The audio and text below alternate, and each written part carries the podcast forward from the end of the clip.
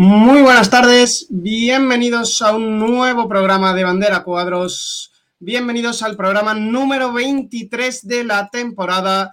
Eh, hoy no hemos tenido esa, esa, musiquita de intro porque hemos tenido un problema ya técnico con los sonidos, así que hoy va a ser sin nada de sonidos aparte de nuestras voces. Eh, eh, contaros, hoy tenemos este programa número 23 de la temporada y tenemos, hemos tenido Fórmula 1 este fin de semana en el cual en el Gran Premio Verstappen ha dado un mazazo encima de la mesa para acercarse todavía más, si puede, a ese título de, pilotos del Mundial de Fórmula 1 y además acercar con ese doblete que ha conseguido Red Bull con la segunda posición de Sergio Pérez al, también el Mundial de Constructores que podría llegar hasta en Japón para el equipo Red Bull. Si todo sale bien, Verstappen gana todas las carreras que quedan hasta, ese Gran Premio de Japón y eh, sigue y seguimos y veremos a ver en qué finalmente acaba este, este Mundial de Constructores y de Pilotos, que parecía que iba a estar tan ajustado al principio de la temporada entre Red Bull y Ferrari, pero que tras este parón de verano y las evoluciones que ha traído Red Bull, se, prevé que va a ser muy superior en esta segunda mitad de la temporada. Los españoles, Carlos Sainz acabó en tercera posición, cerrando otro podio más para el piloto español este año y cerrando una buena carrera, consiguiendo el, el máximo resultado realmente de lo, que, de lo que Ferrari pretendía sacar en esta carrera que sabían que no tenían el ritmo para conseguirla. Y veremos a ver de qué son capaces en Zambord. Eh, Carlos Sainz en declaraciones eh, post carrera dijo que Zambord debería de, ser un buen circuito para Ferrari, pero tenemos también una gran recta, esa gran recta principal de Zambord y la primera curva muy rápida que va a favorecer mucho a los intereses del Red Bull y va a favorecer muchos a esa aerodinámica que posee el Red Bull. Para hablar de todo lo que tenemos hoy de Fórmula 1, tenemos con nosotros a José García, José, ¿qué tal? ¿Cómo viste esa carrera de, la vuelta de la Fórmula 1 tras las vacaciones? Y, qué tal? ¿Cómo viste ahí a Carlos Sainz y a Ferrari, que han tenido un fin de semana complicado? Bueno, después de un mes de, vacaciones en Fórmula 1, esta primera carrera ha revelado más cosas de lo que todo el mundo creía, ¿no? Revela y afirma que Red Bull ahora mismo es el único candidato al título y el coche más mejorado de toda la parrilla respecto al inicio de temporada confirma que Ferrari está muy lejos de Red Bull. Eh, la estrategia sigue sin funcionar. Un par de líos con Carlos Sainz y con Leclerc que no terminaron de convencer. Y la superioridad en recta fue abismal. Bastante inteligente el equipo de Red Bull sancionando aquí, sabiendo que un circuito que es muy fácil adelantar y que es mm, muy normal que se apelotonen los pilotos y que todo vuelva a su inicio, ¿no? Como es lo que se preveía con Verstappen y Checo arriba. Y vemos que Mercedes se sigue acercando cada vez más a Ferrari. A principio de temporada se veían muy lejos y ahora parece que están más cerca de lo que todo el mundo cree. Así que bastante interesante esta primera carrera después de las vacaciones. Muy interesante la carrera, no tanto en, cuanto a la acción en pista, porque vimos que la acción en pista estuvo un, pelín ah, que faltó, faltaba algo más, aparte de la grandiosa remontada que, como ya has comentado, de, de Verstappen desde el puesto 17 hasta llevarse la victoria de este Gran Premio de Bélgica. Y, bueno, eh, también lo que tenemos hoy es un mercado de fichaje muy movido. Parece que Ricciardo, bueno, ya es oficial, Ricciardo no va a correr en la temporada que viene para, para McLaren. Está buscando una nueva escudería. De hecho, McLaren busca urgentemente una escudería para Ricciardo porque en su contrato está especificado que tiene que pagarle este año que queda, que queda en vigor de, de su contrato. Y el año que viene, perdón, que queda pendiente de su contrato, ya que todavía tiene ese, contrato con McLaren. Y tiene que, es McLaren la encargada de pagarle la ficha a Ricciardo. Por lo tanto, eh, McLaren también está en la búsqueda de una escudería para el piloto australiano que pueda eh, pagar parte, por lo menos, de esa ficha y si no, completa. También eh, con otro australiano hay lío. Con, seguimos con la historia de. y seguimos de, Oscar Piastri, perdón, muchas gracias José, se me había ido el nombre. Eh, seguimos con esa historia de Piastri que parece que va a llegar, se va a resolver en este, lo que queda de esta semana antes de llegar al, Gran Premio de Zandvoort, porque es, es, muy importante que este piloto consiga un asiento, lo está luchando, lo está peleando, pero mucha gente en la parrilla está diciendo que es feo lo que está haciendo con la Academia de Jóvenes Pilotos de Renault, que le ha acompañado durante toda su progresión hasta llegar a la carrera. También, que decir que Renault o Alpine no le ha dejado el hueco correcto o el hueco que él esperaba a la hora de subir a la Fórmula 1 y parece ser que todo se va a resolver esta semana, eh, se va a reunir esa, comisión de contratos de, la Fórmula 1 y veremos a ver al final en qué, a, qué nos lleva todo, todo ello. ¿Tú cómo ves esa situación de contratos con Piastri? Porque también se suma que, de, de, ello hablaremos ahora después, pero también se suma que Mick Schumacher acaba contrato con, con, la, con la Escuela de Jóvenes Pilotos de Ferrari esta temporada, para la temporada que viene es agente libre y todo parece ser que ese asiento de Haas va a ir para Giovinazzi, así que todo se va complicando un poquito más en este final de la silly season. ¿Cómo lo ves, José? Bueno, el tema es un tema bastante delicado que llevamos tocando desde que salió a la luz ese famoso comunicado de Alpine y el propio Piastri. Y el principal problema es el desentendimiento que hay entre el propio Piastri la escudería Alpine y McLaren. Los de Alpine siguen diciendo que tiene el contrato hasta finales de año, los de McLaren dice que no, que se acababa a principios de julio. Hay un follón bastante grande y montado y la escuela de pilotos de Renault, bueno, también hay que entender que Alpine mira por sus propios intereses, ¿no? Y si ahora mismo los pilotos como son Ocon y Fernando son mejores y tienen mejores registros de lo que Piastri puede ofrecer, es normal que no le quiera dar ese sitio porque sería empeorar el rendimiento. Aunque sí entiendo que el propio piloto quiere un sitio en la Fórmula 1 porque ha demostrado que tiene una gran calidad y que es un grandísimo piloto. Eh, con el hueco de Ricciardo, el tema de Haas, ahí con Giovinazzi, lo tienen complicado con el tema de Schumacher. E incluso el propio Ricciardo dijo que no le importaría un año sabático, cosa que a McLaren no le fastidiaría bastante porque, como bien ha dicho Nacho, tiene que pagar su salario. Así que bastante frente abierto es lo que queda de Silly Season y todavía mucho que concretar y todavía mucho que afirmar porque es de la Silly Season más liosa que estamos teniendo respecto a piloto y contrato. Veremos, eh, eso con lo que tú dices es una de las son más complicadas que estamos teniendo y que más frentes abiertos y que más frentes abiertos eh, tenemos. Y habrá que, ver, habrá que ver cómo acaba todo, toda esta situación porque nos va a traer mucha cola. Y, también vamos a tener hoy con nosotros, tratando en la parte de, MotoGP, para, hablar de, qué se viene la semana que viene, que tenemos Gran Premio en San Marino. Eh, está con nosotros José Martínez, porque también ha habido muchas noticias de fichajes esta semana. Tenemos ya asiento asegurado para, para dos españoles que, que tenían ahí asiento dudoso. Eh, Raúl Fernández, que se va al equipo satélite de Yamaha, Yamaha With You. Y a, a Joan Mir, campeón del mundo 2020, que se va al Honda RC que va a ir con Marc Márquez de compañero de equipo. ¿Cómo estás, José? ¿Qué tal? ¿Cómo ves la carrera de la semana que viene? Muy buenas, Nacho. Pues con mucha expectación después de que este fin de semana no hubiera carrera y sobre todo de, saber los nuevos pilotos, como ya has comentado tú, de saber todavía los que faltan por cerrarse y eh, algún español más, como comentaremos ahora, que sigue con su futuro en el aire. Después de que saltara eh, por los aires una operación que había entre, entre medio de otros pilotos, se le ha abierto el hueco a él. Ahora eh, en breve hablaremos de quién es y sobre todo con muchas ganas de que vuelvan ya las motos. Volvemos a, al Gran Premio Misano, donde el año pasado eh, Peco ya dio una de sus magistrales clases, eh, como comentabais, de Verstappen un poco, o sea que, muchas ganas de que, empiece ya este fin de semana y de ver si, el italiano sigue recortando puntos, si Alex Espargaro ya vuelve a estar bien físicamente o si Cuartaro pues sigue, sigue habiendo distancia. El italiano sigue recortando puntos, si Alex Espargaro ya Veremos eh, qué, lleva a cabo este, este final de temporada que está muy, muy disputado en MotoGP con ese subcampeonato y ese, ese liderato de ahora mismo ostenta Fabio Cuartararo, seguido de, de Alex Espargaro y de Peco Bañaya y todo ya muy compactadito. ¿Qué podremos ver este fin de semana en el Gran Premio de, de San Marino, José? Pues vamos a tener eh, un circuito que suele traer eh, emoción es uno de los más cortos, sin embargo, tiene solo 4, eh, kilómetros con 2, por tanto viene siendo, como ya comenté, los más cortos. Y su recta más larga es de 565 metros. Por tanto, la Ducati, pues igual como un poco comentabais vosotros que la dinámica de, Red Bull, creo que Ducati también va a aprovechar muy bien esa, e, esa recta larga que tienen para que el potencial le, le lleve hasta arriba. Sin embargo, el año pasado no, tuvimos esa predominancia de Ducati, aunque sí que es cierto que Peco ganó y Enea hizo podio, pero no se repartieron los, los primeros puestos como viene como viene siendo habitual. es un, circuito, perdón, con 10 curvas derecha y 6 a izquierda, por tanto tiene más derecha.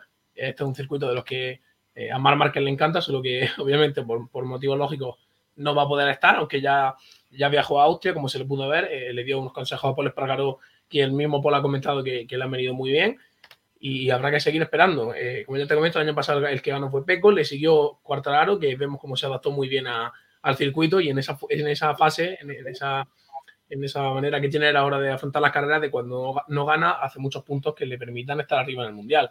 Habrá que ver a Leis, yo creo que es un poco la incógnita de este año, eh, porque en este circuito el año pasado sí es cierto que no consiguió un gran resultado, pero la moto no era la que era este año. Este año April le ha dado con la clave, sin duda, y habrá que ver cómo, cómo responde. Eh, viene a ser un poco la incógnita de Aleix en todos los circuitos. Pasa un poco lo mismo, al ser el primer año que, que tanto él como la Aprilia están tan rápido, eh, no sabemos por dónde, por dónde saldrán. Se espera que esté arriba, pero aún así hay que ver, hay que ver cómo se adapta la moto al circuito, cómo se adapta sobre todo a de, de esas molestias que ya tiene. Recordemos que tuvo una fuerte caída hace dos carreras y, en Austria no pudo dar su 100%, pero todo debería indicar que podría estar arriba peleando.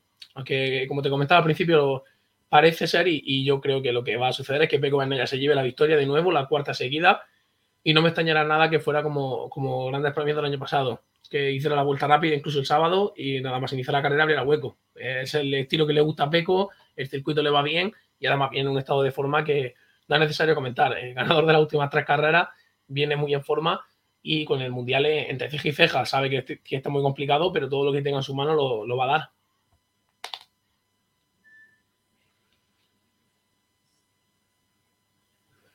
No se te escucha, Nacho.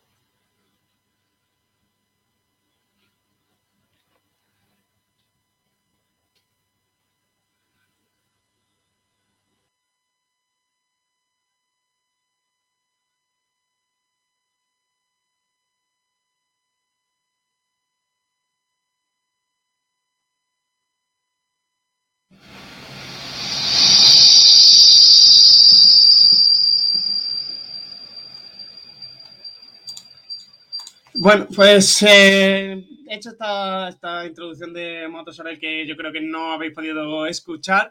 Eh, pasamos a, las noticias esta de la semana que íbamos a repasar. Vamos a empezar esta semana con la Fórmula 1, esas noticias de Fórmula 1 que, han ido saliendo y es que eh, oficialmente ya va a entrar Audi a partir de 2026 en la Fórmula 1. Y, ha hablado de algunos plazos y de, de hecho se da a tres años en competición para estar a la altura de, cabeza de carrera, como por ejemplo pueden ser escuderías ahora como Red Bull o como Ferrari. Y José, ¿qué más sabemos de ese motor que va a desarrollar Audi para 2026? Y conocemos ya con qué escudería puede estar trabajando los aros alemanes.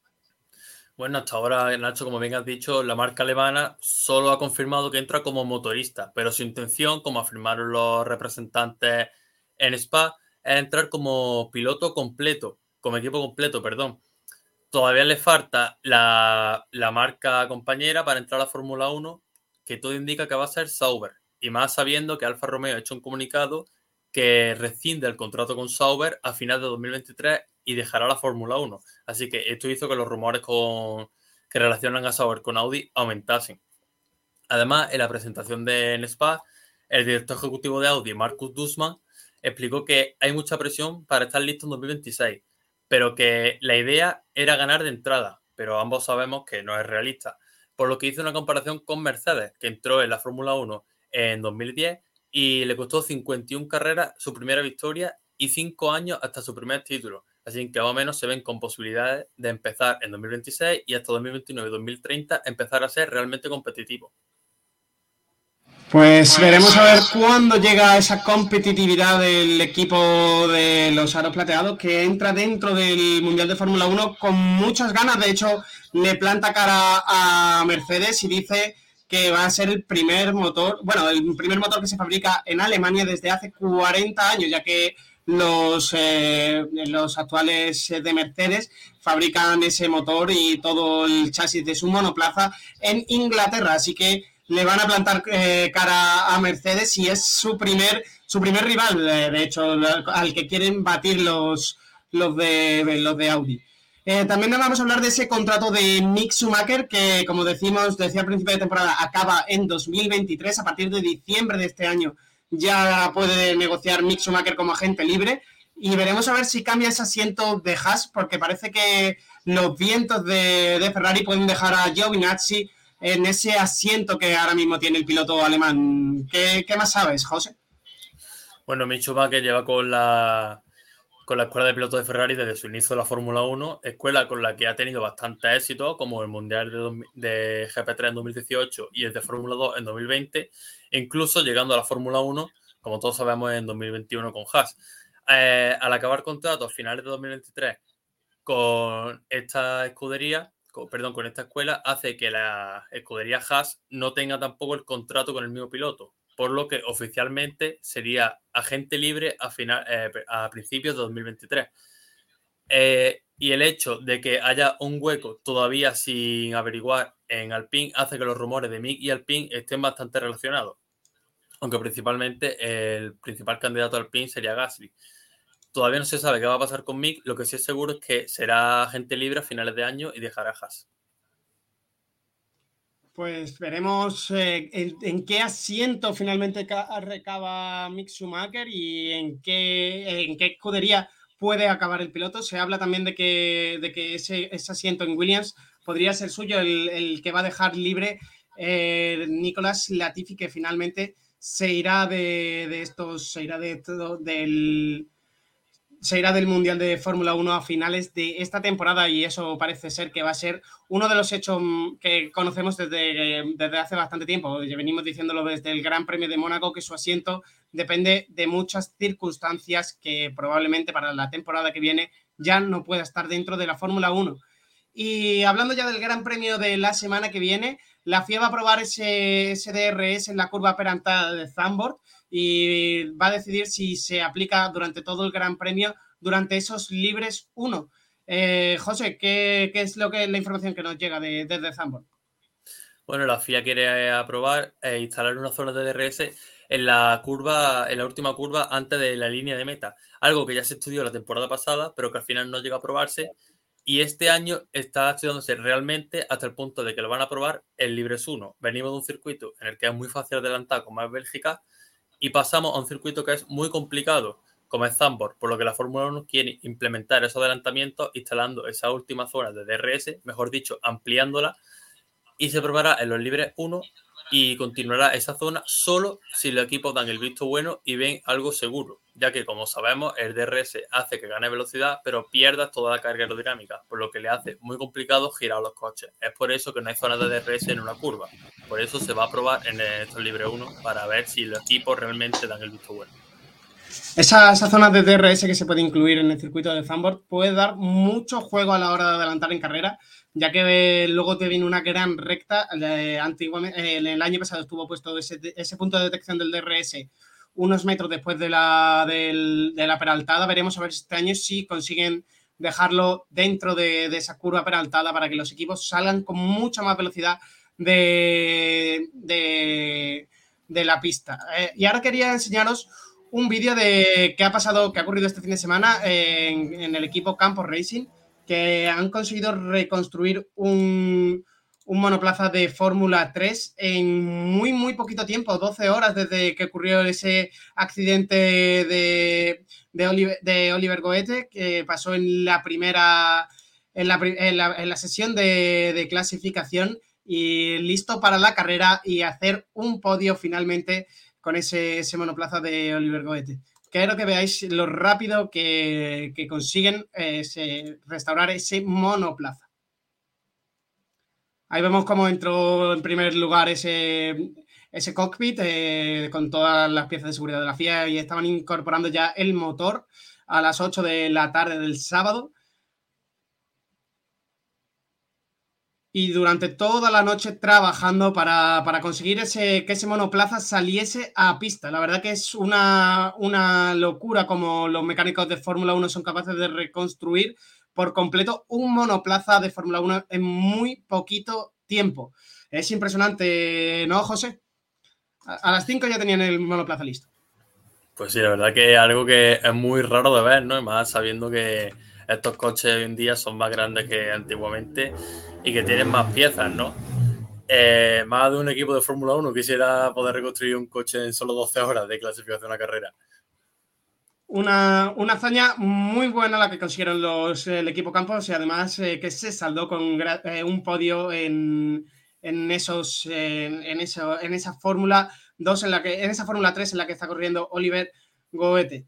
Y ahora hablar de, la subida a Casa Arabonela, una competición que se va a realizar en la provincia de Málaga y que esta noche va a ser su presentación en, la cual el presidente de la Federación Andaluza de Automovilismo, Manuel Alonso Borbalán, eh, va a asistir eh, hoy martes 30 de agosto a partir de las 8 de la tarde a la Casa de la Cultura de Casa Arabonela, una rueda de prensa en la que se presentará la sexta subida a la montaña de Casa Arabonela en Málaga, prueba de automovilismo que es puntuable para el Campeonato de Andalucía de Montaña 2022 y que arrancará el próximo viernes 2 de septiembre y que nosotros en Sport Direct no nos las vamos a perder y os contaremos todo lo que ocurra el martes siguiente de esta competición. Y ahora vamos a pasar ya a las motos, a esas noticias de la semana en MotoGP eh, con, José, con José Martínez. Eh, José, ¿qué nos puedes contar de ese nuevo contrato que va a firmar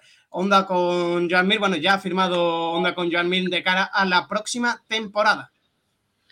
Pues lo que era en secreta voces, que llevábamos todas estas últimas semanas comentando que se iba a hacer oficial, eh, ya por fin se ha hecho oficial, eh, estaba eh, prácticamente claro, es que habrán tardado un poco más por esa ambición que tenía John Mir, por ese contrato que quería conseguir, pero ya vimos oficialmente como Paul Espargaro abandonaba Honda y, y, el movimiento lógico era fichar a John Mir, era el piloto libre de más nivel que quedaba y Honda, pues efectivamente siempre quiere tener a los dos mejores pilotos en su, en su fila y el piloto eh, perdón, recalará en el Honda HRC para ser el compañero Mar Márquez eh, en, un duel, en un dúo perdón, que puede ser muy interesante. Eh, Mar como siempre, mucho más agresivo.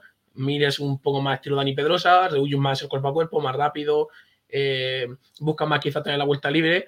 Y Mar, pues todo lo contrario, habrá que ver ahora con, con, el tema de la moto, ya que los dos tienen un gran trabajo y, y puede ser un movimiento, creo que es un movimiento arriesgado, ya que estamos hablando de que Honda necesita realizar ese gran cambio en la, en la moto y precisamente poner al frente de, del proyecto a un piloto que viene de Suzuki con una moto muy distinta y más marcas que no, no, ha podido correr este año, veremos porque el desarrollo de la moto se le puede complicar mucho al ser un piloto que no tiene experiencia con la moto y otro que lleva eh, un año y medio fuera. Eh, aún así, yo creo que eh, es un buen movimiento. Yo, yo campeón del mundo y creo que, que, como segunda espada, aunque él ha comentado que quiere ganar títulos mundiales, pero yo creo que, que Honda lo ve más como un segunda espada eh, puede venir muy bien y puede ser un piloto que esté arriba y le ayude a, conseguir, por ejemplo, un Mundial de Constructores, porque Mir es un piloto con mucha regularidad, que va a conseguir puntos prácticamente en todas las carreras y que, bueno, pues las carreras que esté mejor sí que podrá estar a, ganarla. Mm, veremos a ver ese trabajo que tienen que realizar en Honda, porque eh, tienen mucho que hacer entre John Mir y, y Márquez y es un trabajo muy complicado porque es una moto que va muy mal este año, está última en el Mundial de Constructores, tiene mucho por lo que trabajar y veremos a ver, como dice José, si Joan Mir es el hombre indicado para hacer este trabajo dentro de Honda o si finalmente Honda va a tener que buscar de cara al año que viene otro fichaje, porque no se ha hablado de cuántos años de duración tiene este contrato, ¿no, José? No, pero seguro, eh, siendo Honda, seguramente serán dos o tres años, en lo que, lo que ellos suelen dar. O sea que, eh, siguiendo la lógica, exceptuando Honda con Mar Márquez, que obviamente si le dan contrato más largo, teniendo en cuenta que es Mar Márquez. Eh, creo que es el único piloto que no solo Honda, sino todas las escuderías no, no, suelen amarrar a sus pilotos a largo plazo, excepto Honda, que, bueno, ya sabía que, con Mar no le, iba a, no le iba a hacer falta ningún cambio, a no ser que el piloto quisiera. Por tanto, supondremos eso, que será dos, tres añitos. Eh, pero bueno, ya sabemos cómo es MotoGP y si, que lo mismo decía Paul Espargaró y si Joan Mir no es capaz de ser rápido, pues igual tiene el mismo destino que, que su amigo Paul.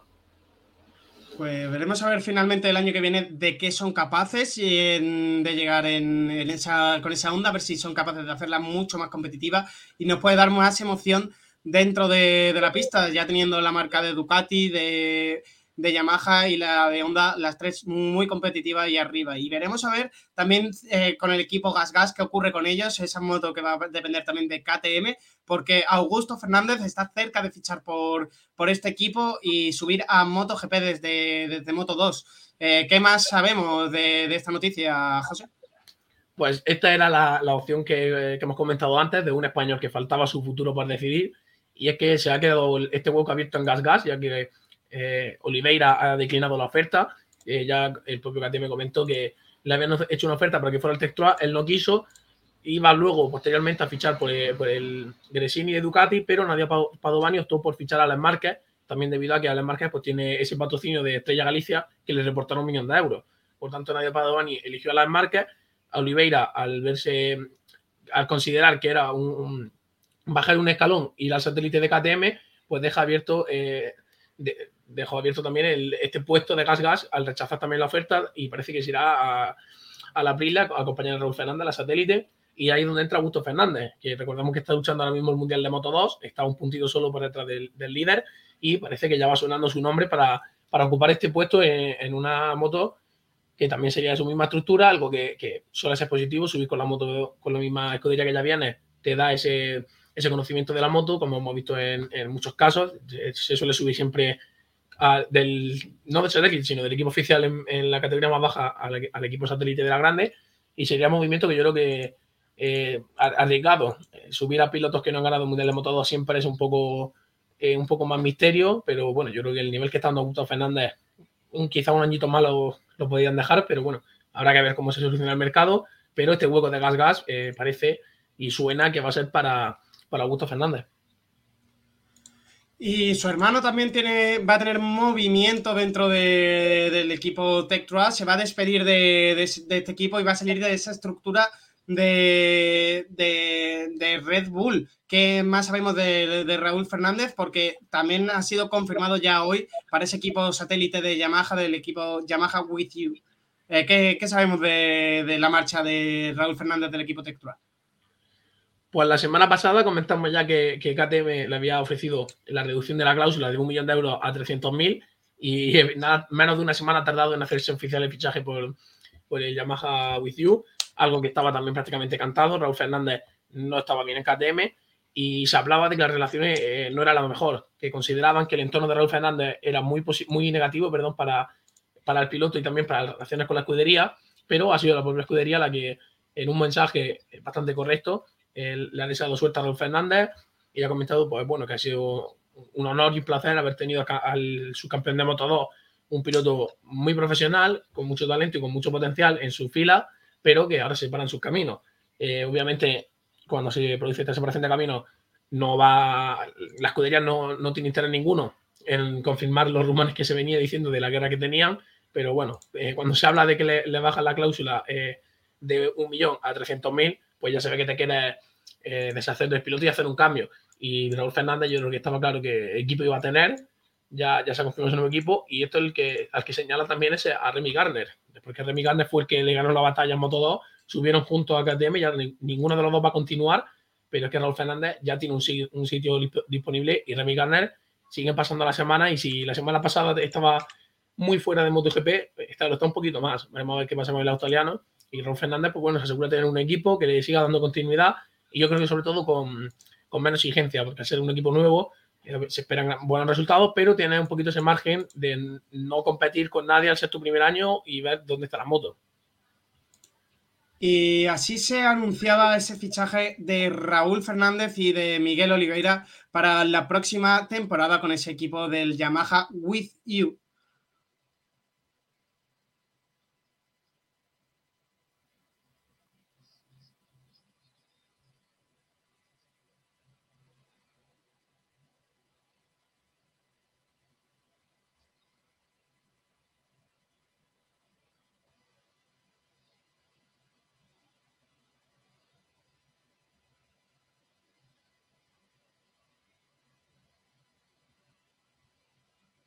Eh, José, ¿qué te parece que puede hacer esta dupla de pilotos eh, de cara a la próxima temporada en este equipo Yamaha que renueva su estructura por completo? Pues me parece una buena combinación. Eh, Oliveira es un piloto más experimentado de la categoría, que ha conseguido buenos resultados, y Rolf Fernández es ese piloto joven que viene con, mucha ambición y con ganas de ser rápido. Creo que pueden formar un muy buen tándem. Oliveira, todo va a depender también de la relación que haya dentro de, del box, de ver si comparten información como hacen otro equipo o si van un poquito más por su cuenta. Pero yo creo que, la primera opción sería lo más lógico. Oliveira, con su experiencia, también puede eh, ayudar al equipo, que como tú comentas, estructura nueva, pues también lo positivo y lo mejor siempre es tener un piloto con experiencia que, te vaya guiando. Y yo creo que, pues, como te comento, una dupla perfecta que reúne las características básicas que tiene que tener cualquier equipo, ambición, pero también veteranía, juventud, es una mezcla que creo que le va a salir muy bien a este nuevo equipo del Yamaha With. Pues esperemos que consiga mejorar esos resultados que esta temporada no han sido demasiado buenos para este equipo de Yamaha With You y que ha saldado con ese cambio completo eh, dentro de la estructura del equipo satélite de Yamaha. Pues muchas gracias, José. Estas han sido todas las noticias de, de esta semana y vamos a empezar ya hoy con la previa directamente de, MotoGP porque tenemos la semana que viene, este mismo fin de semana, tenemos Gran Premio en San Marino. ¿Qué nos cuentas de ese Gran Premio que vamos a vivir el fin de semana? Que seguramente podamos seguir, como siempre, a través de Dazón España. Pues vamos primero rápidamente con el, con el circuito, como antes ha comentado a grandes un poco lo que era, y luego daremos los horarios como siempre. Rápidamente, el circuito de los más cortitos del año, 4,2 kilómetros, que su recta más larga es de 565 metros, donde obviamente las Ducati van a ser superiores, la Ducati van como un tiro, sobre todo en recta. Habrá que ver también esa Yamaha de Fallo Quartaro cómo suple la falta de velocidad, como viene haciendo muy bien este año. Este circuito habrá que ver cómo lo hace. El año pasado fue segundo, o sea que ya tiene experiencia en el circuito y la, Yamaha del año pasado era muy parecida a esta, o sea que se, le puede esperar que esté arriba. Pero yo creo que el cambio principal va a venir en la Ducati. La Ducati el año pasado eh, metieron dos motos en el podio, pero solo tres en el top 5. Y, este año yo creo que Quartararo va a ser el único que pueda romper esa, concatenación de, Ducati como viene siendo habitual. Tiene seis curvas izquierda y 10 a derecha, eh, por tanto es un circuito, para que la gente se haga una idea, eh, tipo Ring, tipo los que Marc Márquez suele dominar, con más curva derecha que izquierda. Y el año pasado el ganador fue Peque Banaya, que nos dio de nuevo eh, una carrera de las que él suele hacer. Sábado hace la pole, primera vuelta se pone a casi dos segundos del resto del grupo, comienza a tirar y solo Fabio fue capaz de recortarle la distancia y a la última vuelta tener un poquito de, eh, de emoción. Habrá que ver si, este año puede repetirse lo que Aleix pagaron en la, en la incógnita, que puede hacer que, que Peco no salga primero o que Peco tenga que quizá que realizar un, cuerpeo más para ganar la carrera. Pero como te vino comentando, eh, es un piloto, eh, el circuito, perdón, favorece a los pilotos finos como, como Peco muy potenciado también por, ese estilo que tiene la moto Ducati ahora, y Cuartararo, que ya sabemos también que es un piloto muy técnico y que tiene un gran nivel de pilotaje. habrá que ver también a Maverick Viñales, que la Aprilia el año pasado no compitió, o sea que habrá que ver cómo, cómo se adapta, viene también muy bien y hace falta ya, para, tanto para el equipo como para Leis, que, que se enchufe y que pueda estar peleando los, los puestos de arriba.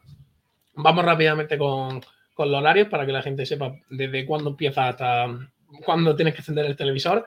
El viernes a las 9 de la mañana, de 9 a 10 menos 20, será libre 1 de Moto 3. Continúan con los libres de Moto 2 de 10 menos 5 a 11 menos 20 y acaba los libre 1 de, de, Moto 2, de Moto 2, correcto, a las 11 menos 5 hasta las 11 y 35. Ya pasamos con la segunda tanda de libres, donde tenemos Moto 3 de 1 y cuarto a 2 menos 5, Moto GP de 2 y 10 a 3 menos 5 y finalmente Moto 2 de 3 y 10 a 4 menos 10. Ya se acaba el viernes eh, toda la acción en el circuito hasta el sábado, donde empezaríamos a la misma hora. El Libres 3 de Moto 3 a las 9, de 9 a 9 y 40. MotoGP lo hará de 10 menos 5 a 11 menos 20. Y Moto2 cerrará la tanda de Libres 3 desde las 11 menos 5 hasta las 1 menos 10. Luego ya comienza la clasificación. Eh, Q1 y Q2 de Moto 3 respectivamente serán de 12 y 35 a 12 y 50 y luego de 1 a 1 y cuarto. Volvemos con los libres, ya que como recordaremos, MotoGP tiene cuatro entrenamientos libres y el último libre será de las 1 y media a las 2. Luego ya pasamos con la clasificación de MotoGP, volvemos a tener esta clasificación de MotoGP antes que la carrera, algo que por, antes que Moto2, perdón, algo que por suerte la carrera no se va a hacer. La quali 1 de MotoGP de 2 y 10 a 2 y 25 y la quali 2 que es donde se decidirá al Poleman saldrá de 2.35 a las 3 menos 10. Finalmente la clasificación de Moto 3, de Moto 2, perdón, de 3 y 10 a 3 y 25 y la Q2 de 3.35 a 4 menos 10. Y ya el domingo, las carreras, lo que todos, todos estamos deseando. A las 11 comenzará Moto 3, una carrera de 23 vueltas. A las 12 y 20 lo hará Moto 2, de 25 vueltas. Y MotoGP a las 2, horario típico, horario que, a mí personalmente me gusta y creo que, es como tiene que ser, de categoría en categoría. MotoGP a las 2 con 28 vueltas. Pues estaremos muy pendientes de todo lo que pueda ocurrir este fin de semana en ese Gran Premio de, San Marino y veremos a ver eh, si el Mundial de MotoGP consigue acercarse mucho más, porque como decías tú, esa Yamaha puede funcionar muy bien y lo que puede conseguir es, Fabio, una nueva victoria en la temporada en este circuito de San Marino. Veremos a ver en qué acaba todo ello. Muchas gracias, José, una semana más por estar aquí con nosotros y contarnos todas esas novedades del Mundial de MotoGP que nos trae semanas a semana. Hasta luego, chicos. Hasta luego. Y nosotros vamos a ponernos ya de lleno con la Fórmula 1, con todo lo que ha ocurrido este fin de semana en este gran premio de, de, Bélgica en el circuito de Spa Francorchamps, con una victoria de, de, Max Verstappen que le pone más líder todavía, si puede ser, del Mundial de, Pilotos de Fórmula 1, y seguido por su compañero Checo Pérez que sigue ayudando de la mejor manera que puede dentro del equipo, pero ese, ese ritmo eh, quizás empieza a ser un poco flojo para lo que busca Red Bull. De hecho, Helmut Marco ha vuelto a hacer unas declaraciones de, típicas de las suyas, diciendo que Sergio Pérez, como buen sudamericano, estaría durmiendo la siesta durante parte de la carrera. Veremos eh, finalmente esas relaciones, cómo, cómo siguen dentro del ambiente de Red Bull que pudo complicarle desde, desde este equipo un poquito la vida a Ferrari en esta ocasión, en esta carrera, ya que un incidente gracioso que ocurrió en la primera vuelta de carrera fue que eh, Max Verstappen se desprendió de uno de sus tiros que protegen la visera. Eh, como podéis estar viendo ahora mismo, cómo lo tira Verstappen por el, por el lateral del monoplaza y entra dentro del, de los conductos de ventilación del coche de Leclerc, lo que hizo que esa primera parada de Leclerc tuviera que adelantarse muchísimo y comprometiese también su estrategia de carrera. Un Leclerc que finalmente eh, acabó en la carrera en, sexta posición, eh, cruzó la línea de meta en quinta, pero finalmente fue sexto, ya que fue penalizado por ese cambio de gomas que hizo en, el último, en la última vuelta para intentar buscar la vuelta rápida eh, se excedió de velocidad dentro del pit lane. Él dice que por culpa de un fallo del, sensor que no estaba bien calibrado, pero otro fallo más dentro de la escudería de Ferrari, ya sea de piloto o de escudería, que los aleja mucho más de esa pelea por el título de constructores y sobre todo alejan a Charles Leclerc de esa pelea por el título de pilotos que estaba disputando con Max Verstappen. Eh, tercero en la carrera fue Carlos Sainz, cuarto George Russell y quinto Fernando Alonso. Una gran carrera del piloto español que volvió a demostrar sus galones, salía tercero eh, y tras un incidente en la primera, en la primera vuelta, tras la, subida de Rush, eh, en un incidente con Lewis Hamilton hizo que el monoplaza del piloto inglés tuviese que abandonar finalmente y Fernando Alonso continuó en carrera con varios puntos de aerodinámica perdidos, pero finalmente consiguió maximizar esas opciones y acabó en carrera en quinta posición. Su compañero de equipo fue séptimo, justo por detrás de eh, Esteban Ocon. Eh, José, muy buenas tardes. ¿Qué tal otra vez de nuevo? Eh, carrerón de Max Verstappen que se fue desde la séptima posición en la que salía hasta la victoria, hasta esa primera posición, esa primera, ese primer puesto en la carrera. ¿Cómo la vistes? Bueno, la victoria de Max Verstappen afirman que Max Verstappen es imparable, de que es de los mejores pilotos de la parrilla, por no decir el mejor, y que Red Bull está en un estado mm, totalmente en racha, ¿no? Tienen, como se suele decir, la flechita hacia arriba. No hay ni escudería que le tosa a Red Bull ni piloto que le tosa a Verstappen, ¿no? Hay que recordar que si no fuera por la hegemonía de Mercedes, quizás en vez de bicampeonato estaríamos hablando de tricampeonato de, de Max. Así que nada más que decir, claro campeón, claro candidato y cuando gane el mundial, aquí cuando lo comentemos en unos meses, diríamos que es totalmente merecido porque es totalmente un fuera de serie. Consiguió al final también llevarse esa vuelta rápida porque además eh, Charles Leclerc no consiguió bajar ese tiempo. Eh, ¿Cómo viste esa parada de intentar luchar eh, por ese último punto que quería conseguir Ferrari hasta el último momento y finalmente salió muy mal? Como suele pasar en, la escudería Ferrari.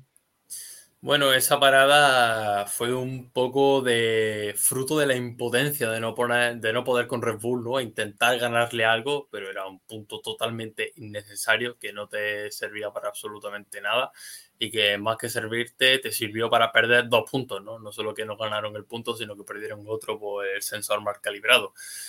Así que yo creo que eso refleja perfectamente, ¿no? También entiendo la estrategia de preguntarle a Leclerc cuál cuál van a ser las paradas y si está totalmente de acuerdo para evitar los conflictos que llevamos viendo toda la temporada, pero si le pregunta a Leclerc, como fue el caso de si quería entrar a boxes para buscar la vuelta rápida, el piloto dijo que no, que lo había muy regado y cinco segundos después dieron la orden de box, yo creo que eso habla del desastre que fue todo un poco desastre todo para, Ferrari, como viene siendo habitual en las últimas carreras, y todo de, luces para Red Bull, que consiguió ese doblete, como decía al principio del programa.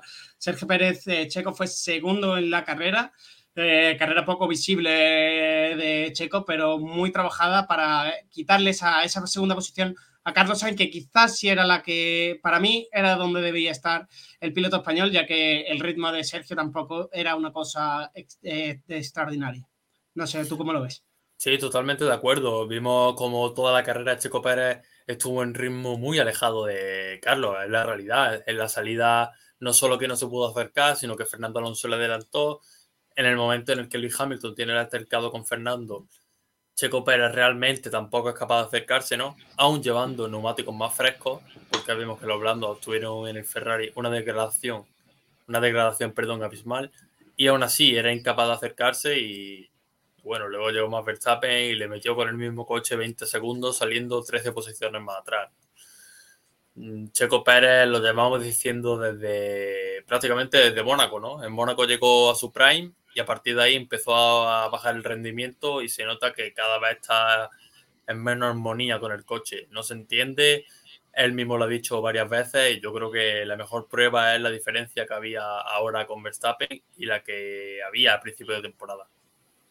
Dentro del paddock, al acabar la carrera, había mucho rum rum por esas mejoras que iba a traer eh, Red Bull. Decían que solo se habían instalado en ese coche de Max Verstappen, por eso había conseguido esa gran diferencia con su compañero de equipo.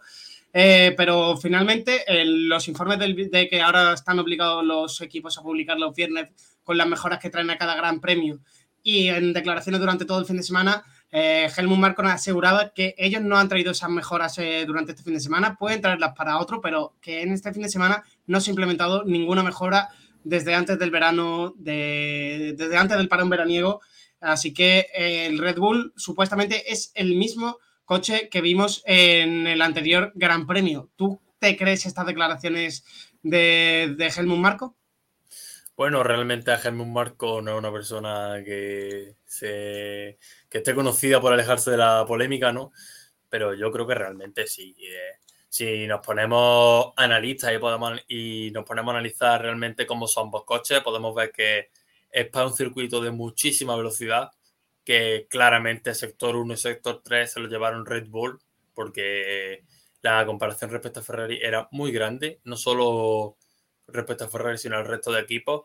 Incluso vimos que en curva rápida Red Bull también es de los mejores en la parrilla, por no decir el mejor, que es claramente el sector 2, ¿no? Yo más bien que mejoras diría que esto era un circuito 100% Red Bull. Aparte ya vimos, comparación con el año anterior, que fue cuando se congelaron los motores, que Ferrari no rendía en este circuito. Eh, la temporada pasada, con incluso la anterior, que fue cuando realmente se congelaron por la sanción a Ferrari y la combustión interna, eh, los, resultados de Ferrari son muy malos en Spa y esto lo verifica. Realmente el único coche que le puede toser a Red Bull y Red Bull lo ha pasado por encima, no solo en carrera, sino en clasificación. Verstappen en una vuelta logró sacarle seis décimas y media a Carlos Sainz. Eso es una barbaridad en clasificación con una vuelta. Sinceramente, pienso que era circuito muy de Red Bull y que esas mejoras todavía no han llegado. Y no pienso, y pienso que no hace falta que lleguen porque ya son claramente campeones. Pues había mucha polémica con esa inclusión de las mejoras porque Ferrari eh, dice que ya no puede desarrollar el coche, el monoplaza de este año, ya que si no superaría ese market gap. Y Red Bull dice que todavía tienen espacio para, poder seguir mejorando. Eh, ¿Cómo puede ser que un equipo eh, pueda, pueda, tener ese, ese, presupuesto y seguir consumiendo dinero de él y un equipo como Ferrari mm, haya gastado tan pronto ese presupuesto y no se hayan visto mejoras dentro del monoplaza, porque dentro de la escudería de Red Bull sí que hemos visto que el monoplaza ha ido mejorando carrera a carrera, se ha ido poniendo más a tono y cada vez ha ido peleando más con Ferrari por esa, por esa lucha por la primera posición hasta que finalmente, por, también por errores de Ferrari, que les ha costado muchos puntos, pero ahora mismo sí se puede decir que ese Red Bull es superior al, Ferrari? Pues la explicación tú mismo la has dado, Nacho. Ferrari ha cometido muchos errores y entre ellos muchísimos accidentes. Eso cuesta muchísimo dinero. Eh, vimos en Austria un coche totalmente quemado como fue el de Carlos Sainz, constantes problemas en Bakú, ambos coches rotos en Barcelona, el coche roto.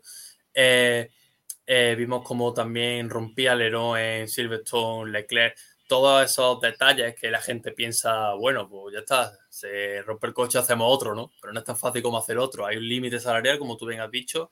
Eso la FIA lo lleva a rajatabla teóricamente.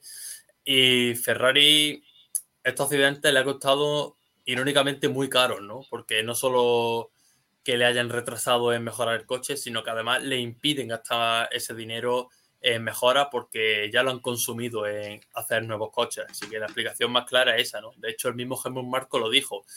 Nosotros tenemos más mejora porque no tenemos que reparar coches. Y es la verdad pura y dura.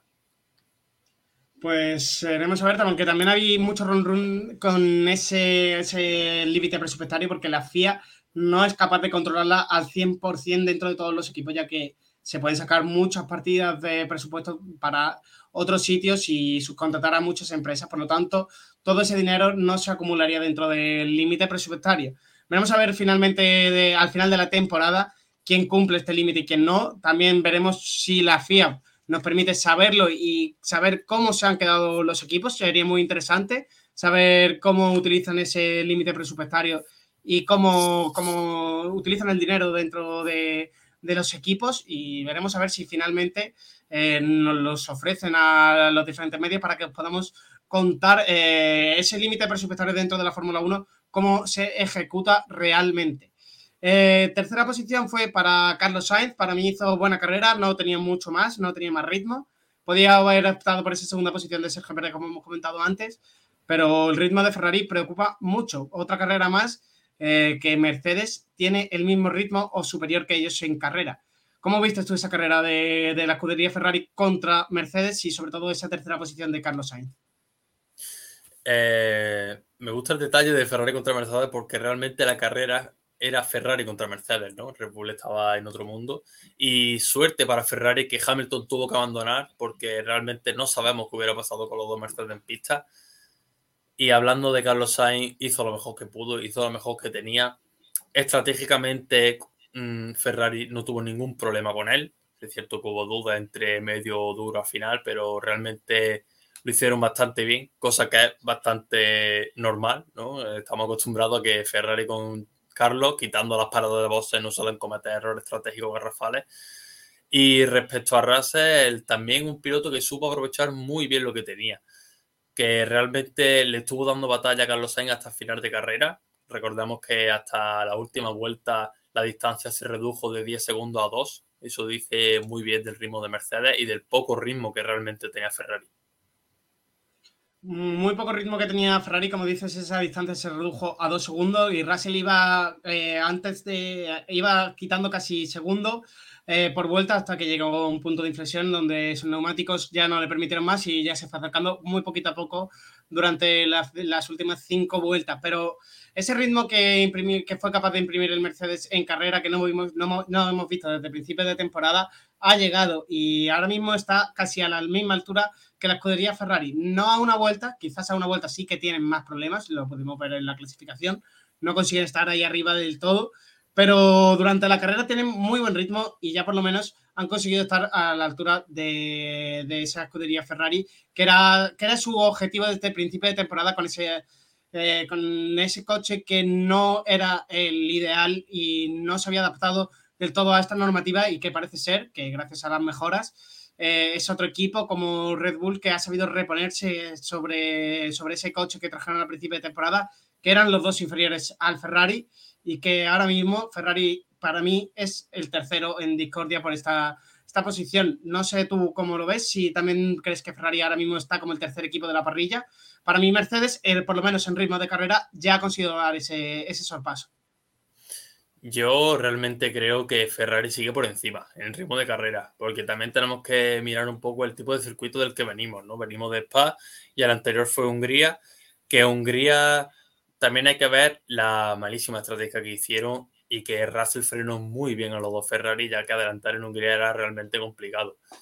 Eh, a pesar de que Mercedes le ha apretado muchísimo las tuercas a la escudería italiana, sigo pensando que son claramente el segundo coche.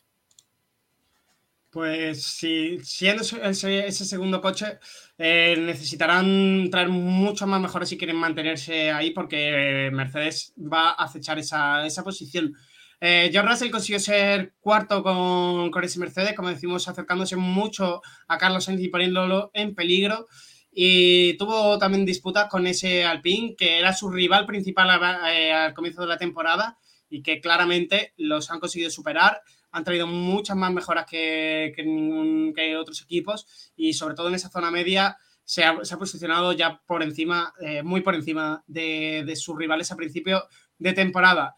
Eh, Luis Hamilton no consiguió acabar, esa, la carrera con esa con esa, eh, ese accidente en la primera vuelta con Fernando Alonso, que para mí completamente culpa de Luis Hamilton. De hecho, él reconoce ese error que, que mantuvo. Lo que me pareció una calentada son esas declaraciones de Fernando Alonso por la radio admitiendo que, Hamilton es un piloto que solo sabe pilotar bien cuando va en primera posición. No sé cómo viste tú esas declaraciones en directo de, de, de Fernando Alonso sobre Luis Hamilton, José. También hay que entender que desde su punto de vista llevan auténtica máquina a 330 kilómetros por hora con pulsaciones a mil, entiendo que en ese momento es de, enfado máximo y de estar muy caliente y todos sabemos que en caliente y en enfado se dicen muchas cosas que realmente no se piensan. Todo el mundo sabe que Lewis Hamilton no solo sabe conducir yendo primero, sino que es un auténtico pilotazo, saliendo primero, saliendo último, ¿no? Un ejemplo que se me ocurre el año pasado Brasil, que empezó último y acabó ganando. Simplemente pienso que fue momento de, de ira, de, de frustración por parte de Fernando del pensar que su carrera también se había acabado ahí, porque realmente ese accidente tuvo mucha suerte Fernando de que solo pasara por encima de la rueda y le rozara un poco el alerón que tiene posterior al neumático, porque la carrera de los dos se podría haber acabado ahí muy fácilmente.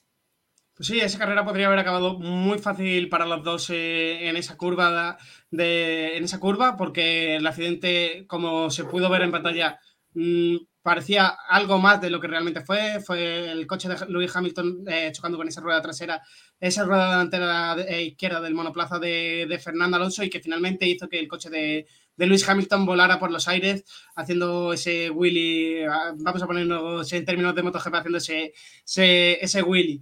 Eh, y una caída muy grave de, ese monoplaza desde muy alto que puede ocasionar que Lewis Hamilton tenga que cambiar eh, caja de cambios para el siguiente Gran Premio y por lo tanto tenga que penalizar y salir desde atrás de la parrilla. Ya tenemos por aquí también a Jaime, Jaime Chico, director de, de Motor Time.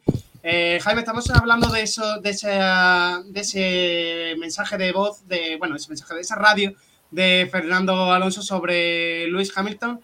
Quería conocer tu opinión sobre qué piensas, eh, sobre qué, si es, son las palabras adecuadas para referirte a un campeón mundial, ocho veces campeón mundial como Luis Hamilton.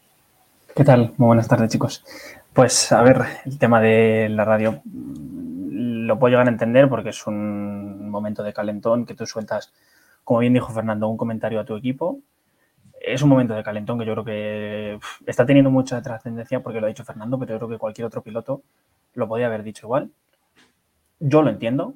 Eh, él luego ya más en frío, bueno, ante la prensa en el correo todavía seguía diciendo un poquito más o menos lo mismo, pero luego he visto unas declaraciones a los micrófonos de la Fórmula 1 que ya está más relajado, que incluso no del todo, pero ya empieza a pedir un poco disculpas. Entiendo el momento, evidentemente no estamos de acuerdo con él. está claro que Hamilton es un buen piloto, pero entiendo el momento y, y en la forma de decirlo, por supuesto. Entendemos entonces esas declaraciones de, por parte de Fernando Alonso. Yo ya he dicho que no, no las comparto, no creo que realmente sea así, que Fernando Alonso piense, piense eso. Ese, ese momento de calentón, como también ha, dicho Jaime, de que declaró después en los micrófonos eh, de señales internacionales. También eh, otras declaraciones de Fernando Alonso que han resonado este fin de semana y que se han repetido mucho son eh, los micrófonos también de, de la señal internacional de la Fórmula 1 eh, declarando después de la carrera que lo, más divertido que le había pasado en, durante, el Gran Premio de Bélgica fue esa, eh, saber esa sanción a Charles Leclerc de 5 segundos eh, que le colocaba a él en esa quinta posición tras haber pasado la línea de meta en sexta posición. ¿Cómo visteis a, a, José, García? Ya le he preguntado, Jaime, pero ¿cómo viste tú esa sanción de, de Charles Leclerc y sobre todo ese momento de la parada en el que Ferrari le decía, vamos a hacer una nueva parada para intentar la vuelta rápida, vamos a poner neumático blando. Y Leclerc decía que lo veía de forma muy arriesgada y finalmente lo llamaron a box. ¿Cómo viste tú esa parada última que intentó hacer Ferrari para llevarse ese puntito de la vuelta rápida? A ver, el intento de parada es, eh, yo creo que yo lo hubiera hecho. efectivamente, como dijo Leclerc, el error de, de la velocidad es suyo y nada más que suyo yo sinceramente la parada lo hubiera hecho. Si tienes una parada más o menos gratis, mm, tal. Estaba un poquito ajustada la diferencia con Fernando, pero yo también no hubiera tomado el riesgo. Eh, a estas alturas Ferrari lo que necesita es puntos y por eso entiendo el riesgo.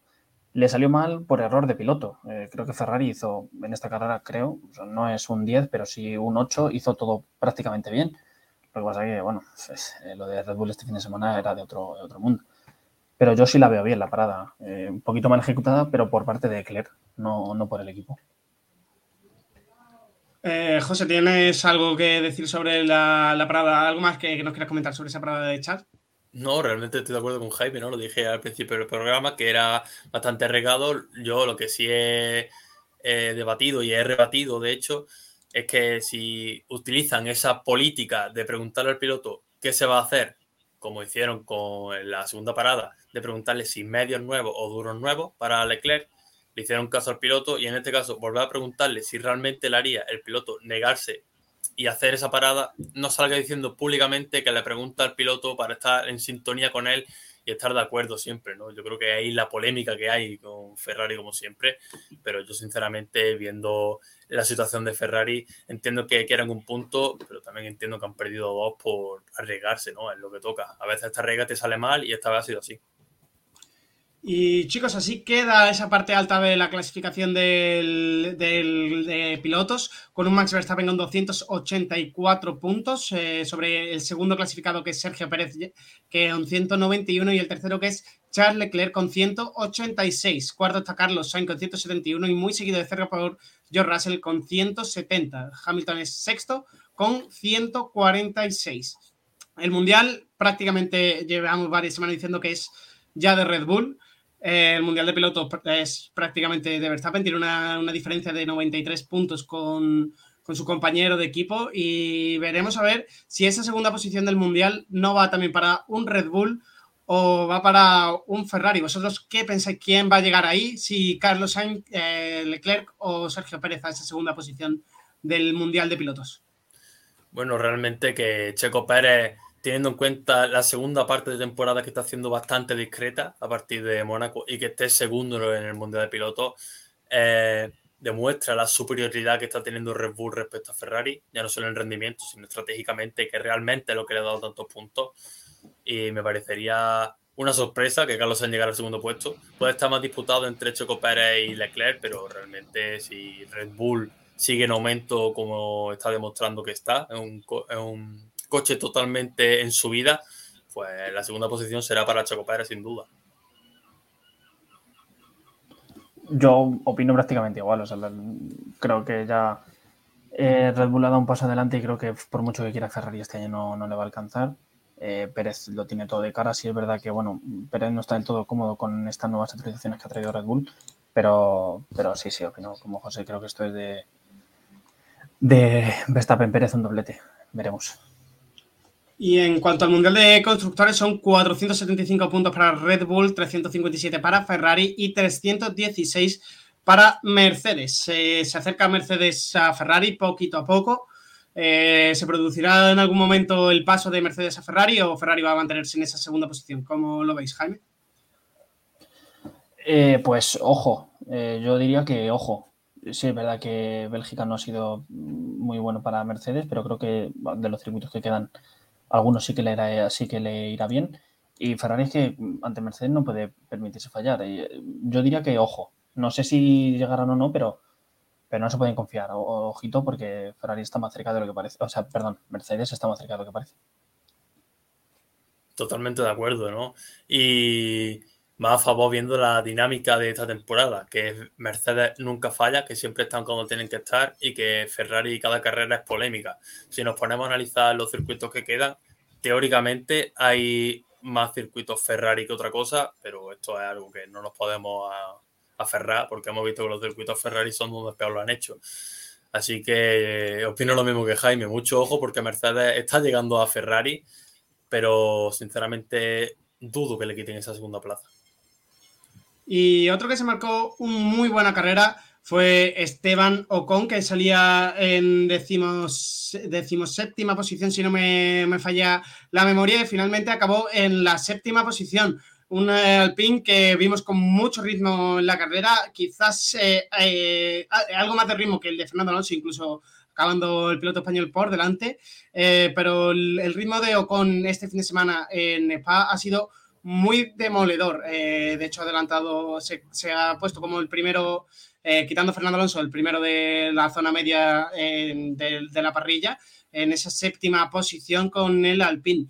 ¿Cómo visteis la, carrera del francés que, tuvo que ser eh, con muchos adelantamientos y muy trabajada durante toda eh, la carrera, durante esas 44 vueltas que dieron al trazado de, Bélgica? Bueno, en general el trazado de Spa suele ser un trazado que ordena la parrilla, ¿no? Da igual la posición de clasificación, que al final más o menos cada coche va a estar donde se merece. Y en las últimas carreras vemos que por la bajada de McLaren, por la bajada de Alfa Romeo y por la subida de Alpine, Alpine es claramente el cuarto coche, ¿no? Y el, mejor ejemplo es Fernando, que está quinto, y Ocon, que está séptimo. Sin embargo, si nos miramos la tabla, vemos a McLaren muy atrás con Ricciardo, vemos a Alfa Romeo también muy atrás con Zu, lo que indica que eh, Alpine es el cuarto coche y que la carrera de Ocon simplemente se dedicó a lo que tenía que hacer, ¿no? Que era llegar hasta arriba, hasta donde le corresponde y a partir de ahí aguantar. No, no, o sea, buena carrera de, Ocon. La verdad es que, no, hay ninguna, ninguna objeción que se le pueda dar. De hecho, hay dos adelantamientos suyos dobles muy bonitos eh, a lo largo de la carrera. No van a pasar a la historia que pasaron el de Hakkinen y demás, pero, pero también entra ya en la historia de, del Gran Premio de Bélgica. Y bueno, lo que está claro es que ya Alpine, bajo mi punto de vista, creo que ya es el mejor equipo de la zona media creo que McLaren lo va a tener muy, muy, muy costa arriba para, para poder ponerse otra vez en ese eh, cuarto lugar. Perfecta carrera por parte de Ocon y, de Alpine en general. Tenían ambos los, lo que tenían que hacer. Me refiero a Ocon y Alpine. Tenían que hacer ese trabajo. Alonso simplemente tiene que aguantar. Lo hicieron muy bien y, la verdad es que es gran trabajo. Eso solo hay que aplaudirlos. A pesar de lo que hagan fuera de pista, lo que están haciendo dentro está, está bien buenos resultados los que están consiguiendo dentro de la pista este equipo de Alpine. Temporada bastante sólida por parte de ellos y un buen desarrollo de ese monoplaza. Y nos dice un oyente por a través de los comentarios de YouTube, que ya sabéis, como siempre, podéis comentar con nosotros eh, todo lo que, lo que ha ocurrido en carrera, debatir con nosotros y entrar de esa forma en antena eh, y, y, fomentar ese debate que tenemos dentro de la Fórmula 1. Nos dice José Manuel que ojo el recorte que le está haciendo Sainz a Leclerc porque como Sainz eh, acabe finalmente en este campeonato de pilotos por delante de él, cree que Ferrari va a empezar a tomarle más en serio y lo va a tomar como piloto número uno de, de, cara a la temporada que viene. No sé si estaría de acuerdo. Yo, en principio, creo que aunque Carlos acabe otra temporada más por delante de Leclerc, que eh, recuerdo que la temporada pasada, como debutante en el equipo Ferrari, acabó por delante, va a seguir siendo ese número dos de la escudería Ferrari, aunque va a seguir teniendo esas posibilidades que ofrece eh, Ferrari, que aunque seas el piloto número 2, puedes estar disputando eh, el campeonato mundial. No sé cómo lo veis vosotros. Pues yo lo, veo más o menos como tú. O sea, creo que Leclerc va a seguir siendo el número uno, pase, pase lo que pase esta, esta temporada. Eh, yo creo que la mala suerte, tampoco mala suerte, sino también todas las estrategias, todos los errores de estrategia que al principio pudo eh, sufrir Carlos Sainz, los está sufriendo Leclerc ahora. Creo que se va igualando un poco las tornas y es verdad que Carlos Sainz pues, ha dado un paso muy bueno encima del, del monoplaza. Está más cómodo que a principio de temporada, eso es innegable. Pero por mucho que quede por delante, creo que hay muchos factores que han pasado a lo largo de la temporada que van a pasar. Y creo que, vamos, eh, la apuesta de Ferrari es Leclerc eh, desde que le subió a Sauber. Creo que va a seguir siendo Leclerc, eh, a no ser que cambie muchísimo la cosa. Nada más comenzar el año que viene, creo que seguirá siendo Leclerc, vaya, no tengo ninguna duda. Totalmente de acuerdo con vosotros. Y en el caso de Ferrari, que es una escudería que seas piloto número uno o seas piloto número dos, para bien o para mal suele dejar competir igualmente. Hemos visto como Leclerc jugándose el Mundial, Ferrari se ha pegado un tiro en el pie dejándolo competir con Sainz, como ha sido, por ejemplo, en Silverstone o como pudo ser en Austria, ¿no? Eh, a pesar de ser piloto número uno y piloto número dos, siempre dejan competir, siempre máxima abordante en ambos pilotos. Lo vimos con Leclerc y con Vettel también, con Vettel y Reconen, siempre lo hemos visto. Y aún así, aunque desde mi punto de vista, aunque Sainz quede por encima en el Mundial, mm, no todos son los puntos del Mundial. Como también ha dicho Jaime, ha habido muchísimos factores que han influido, tanto estrategia, rotura de motor, cosas ajenas al piloto, ¿no?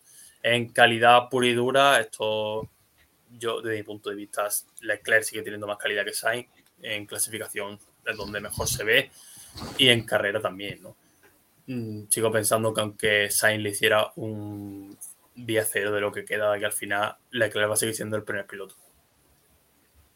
Y seguimos repasando esa clasificación del Gran Premio de, Bélgica. El siguiente clasificado es Sebastián Vettel, que acabó en posición número 8, consiguiendo 6 puntos para, Aston Martin frente a su compañero que acabó en la undécima posición, casi llegando a los puntos y peleando con, finalmente con Alexander Albon, con ese Williams. Eh, vemos que Aston Martin coge un pelín de, aire, eh, ha vuelto del verano mm, eh, con algunas mejoras que se incorporaron este fin de semana y parece ser que algo han funcionado y le han permitido estar ahí arriba. Sebastián Vettel sobre todo, que es el que está trayendo los puntos a, casa después de cada gran premio. Eh, ¿Cómo viste la carrera del piloto alemán? Y, se supone que Sebastián Vettel se va a quedar dentro de la escudería de Aston Martin para el curso 2023, para seguir asesorando dentro de, la marca de Aston Martin. ¿Cómo veis esa noticia también? Pues desde mi punto de vista siempre es bueno, ¿no? Tener un tetracampeón mundial dentro del mundillo de la Fórmula 1. Y respecto a la carrera de Vettel, vemos ya no solo Vettel, sino en general Aston Martin suele ser una escudería muy de domingo. Vemos como en sábado suelen clasificar muy mal, muy mal al nivel de Williams, quedando casi siempre en Q1, pero aún así suele optar siempre a los puntos.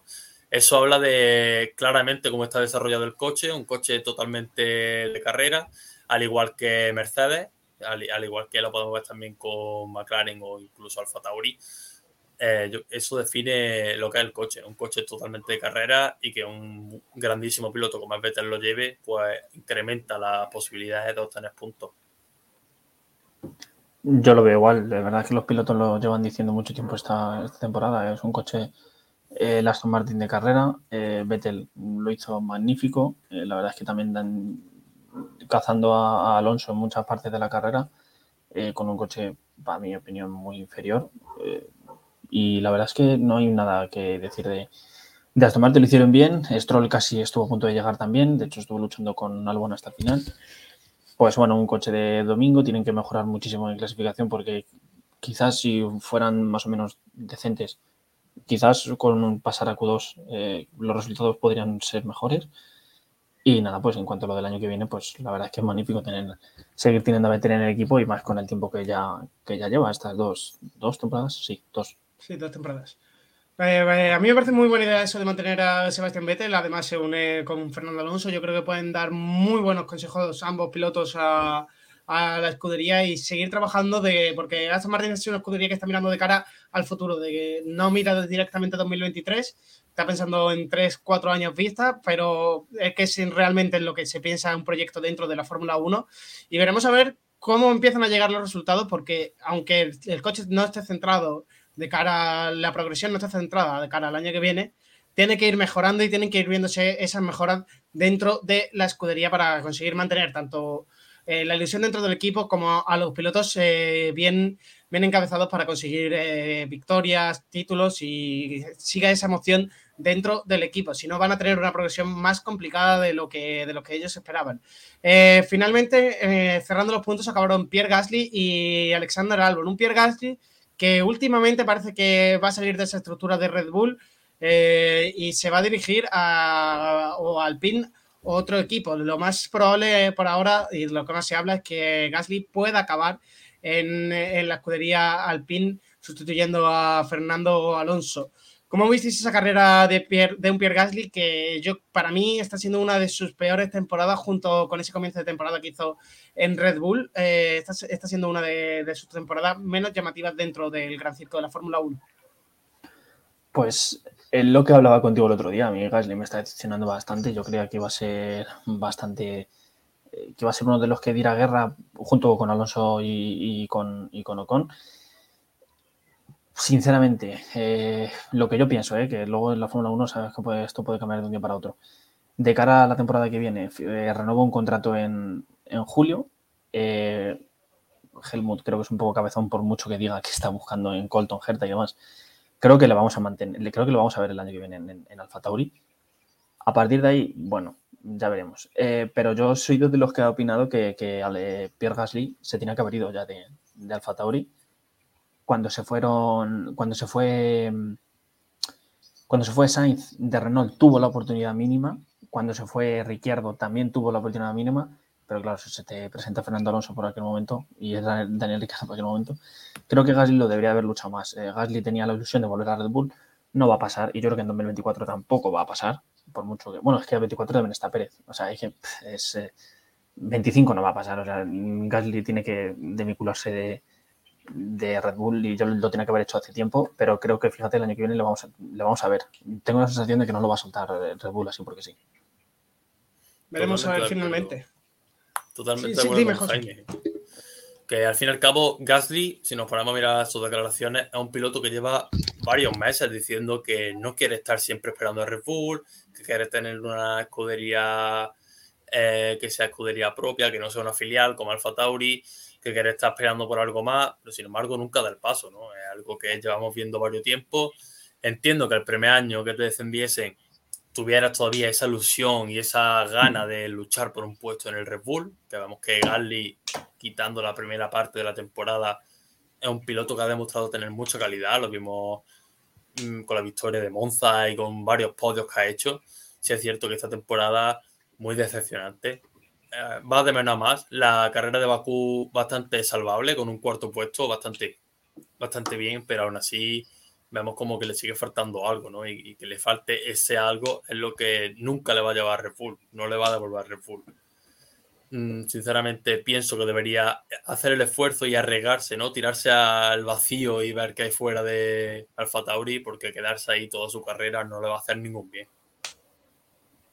Entonces, más o menos todos estamos de acuerdo, todos pensamos más o menos igual dentro de la carrera de, Gasly. Veremos a ver finalmente si es como dice Jaime que va a aguantar el año que viene también de cara a 2023 dentro de, la escudería Alfa Tauri o lo vemos cambiando de aires. Veremos a ver eh, y estaremos muy pendientes también para contárselo. Y décimo, cerrando los puntos, Alex Albon que se volvió a marcar una gran carrera está demostrando que es un pilotazo y que merece un asiento dentro de la Fórmula 1. El, Williams poco a poco también eh, mejora lo que veníamos acostumbrados de, este monoplazo en temporadas anteriores y da algo más de juego dentro de las carreras. De hecho, lo conseguimos, lo estamos últimamente viendo, intentando entrar dentro de los puntos o consiguiendo esa décima o novena posición eh, con el monoplaza, sobre todo de, de Alexander. Albon. Entonces, eh, eh, y el compañero de, cara a la próxima temporada de Albon también está en, eh, no lo sabemos todavía, no lo conocemos. supuestamente Latifi no va a continuar dentro de la Fórmula 1. Veremos a ver finalmente qué ocurre con ese, dinero que aporta Nicolás Latifi al equipo, al equipo, al equipo inglés. Así que veremos a ver quién puede sustituir ese asiento y ese patrocinio que trae Nicolás Latifi, que finalmente fue último en la carrera del Gran Premio de Bélgica. Eh, ¿Cómo visteis a, los Williams y qué pensáis de ese asiento que se va a quedar libre de cara a la próxima temporada de Nicolás Latifi? Bueno, realmente los Williams pienso que tienen más coche del que parece. tener a Latifi eh, no le hace ningún bien al equipo. Estamos viendo como Albon ya lo hizo en Australia, lo está haciendo ahora. Es un, es un piloto que puede pelear por los puntos. De hecho, es un grandísimo piloto, lo demostró en Red Bull. Y ese William realmente también puede luchar por los puntos. Sin embargo, tener un Nicolás Latifi desarrollando el coche y clasificando y corriendo es que no le hace ningún bien al equipo. Entiendo que sea un piloto de pago como es la Stroll y que, que, tenga que estar ahí para aportarle dinero a una escudería que ha estado históricamente en sus horas más bajas, que ha estado muy cerca de desaparecer y que realmente en su momento era necesario ese Latifi, pero ahora que consiguen más patrocinio, que tiene más rendimiento, si consiguen un piloto de calidad que sepa sacar el potencial como lo saca Albon, el año que viene vamos a tener un William bastante competitivo en zona media, porque realmente es un coche que se está acercando más de lo que creemos a zona. Estoy totalmente de acuerdo. O sea, se acerca poco a poco, pero, pero se está acercando. Eh, ya lo vimos el año pasado. Este año, pues bueno. Pero la nueva normativa los irá igualando con, con la zona media. Eh, decían este fin de semana que traían pequeñas mejoras no muy significativas, pero que estaban solo en el coche de Albon y parece que funcionan porque no solo la carrera, eh, Albon todo el fin de semana desde, desde que empezaron los libres eh, mostró buen, buen ritmo y, es un piloto que, va, a sacar, va a sacar mucho por Williams y si sigue muchos años pues es capaz de desarrollar el coche. Además ha estado en, un, en una escudería como Red Bull que, que sabe cómo hacer las cosas, estoy seguro a pesar de su juventud.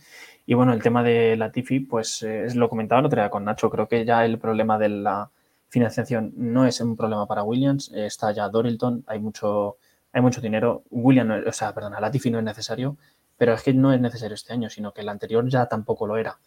Para mí se tiene que abrir en 2021. Bueno, pues Williams quiere mantenerlo por ese dinero extra, pero es que ya tienen bastante inversión con, con los nuevos propietarios. Lo más razonable es que salga. Eh, se comentaba hoy que no sé si se ha hecho oficial todavía que Mick se iba a desvincular de Ferrari. Una opción podía ser eh, fichar por Williams, incluso la otra mantenían abierta en Alpine. Yo la de Williams no la creo, pero bueno. Pero bueno, sea quien sea, seguro que va a ser mucho mejor, de nuevo.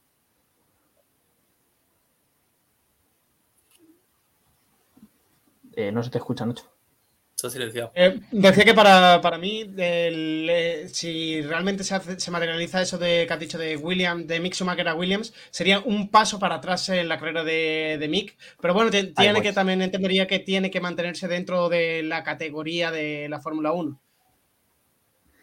Yo lo, he hablado esta mañana con unos compañeros, con compañeros de, la web. Eh, me comentaban que quizás Mick se desvinculaba y yo lo, lo pienso así. O sea, prefiero fichar por Williams. Incluso prefiero mantenerme en Haas que fichar por Williams. Yo, yo, yo, si fuera yo Mick, lo haría. Que si es verdad que te tienes que quedar a lo mejor un par de años más estancado porque Ferrari con Carlos y con, y con Leclerc está muy bien. Pero yo, si fuera Mick, si me desvinculo de Ferrari es por fichar por Alpine, no para irme a Williams. Que es verdad que tiene más potencial que Haas, sí, porque tiene una inversión que Haas no, no tiene, pero yo no me iría a Williams, desde luego. Igual que si fuera Fernando no me iría a Aston Martin, pero bueno, eso es cada uno. Pero yo no me iría a Williams, de nuevo, siendo Mick. Creo que hay que mirar un poco más arriba, porque son pelín.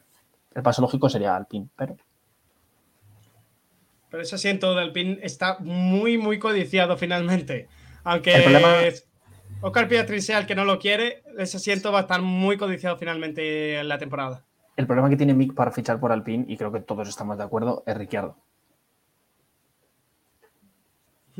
En eso estamos todos de acuerdo, que Ricciardo va a ser el, que dicte eh, realmente qué asiento se va a quedar libre para el resto de pilotos. Es el piloto de más calidad, es el piloto que tiene más experiencia dentro de la Fórmula 1 y yo creo que es el que va a decidir qué asiento quiere quedarse dentro de, de cara al 2023. No, sé tú cómo lo ves, José.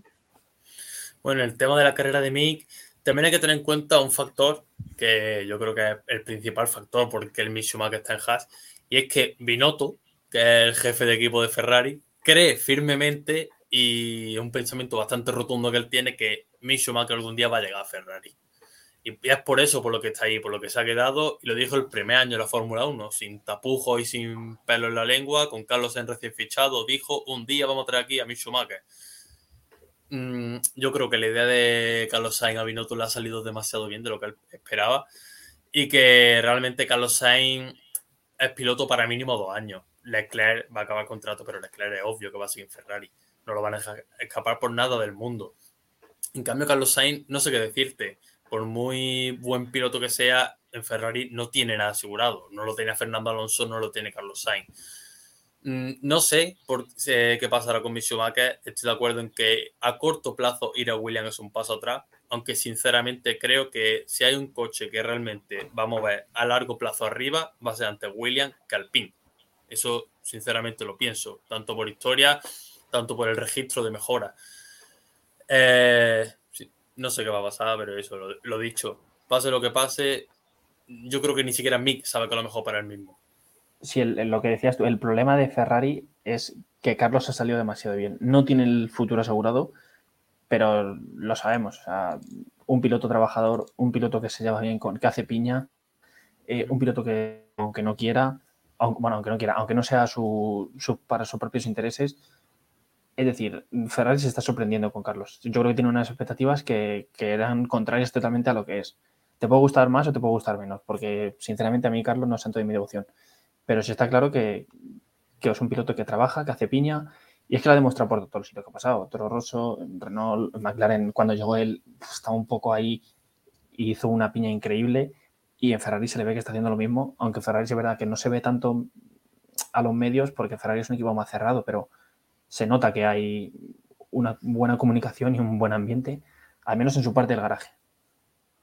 Eh, eso declaraba también Carlos Sainz en una entrevista que tenía este fin de semana con Dazón, que el ambiente Ferrari ha mejorado mucho desde, su llegada y que ese ambiente positivo se lleva eh, gracias a esa buena relación que tiene con su máximo rival realmente, que es Charles Leclerc, y que realmente son, hasta que no entran dentro de la pista, no son rivales, eh, por así decirlo. Entonces, eso es lo que está haciendo que Ferrari pueda evolucionar de una mejor manera, aunque como estamos viendo en estas últimas carreras, esa evolución parece que está bastante frenada por ese, límite presupuestario que no, de, según Ferrari, según Binotto, eh, no saben cómo, cómo, Red Bull consigue estirarlo tanto.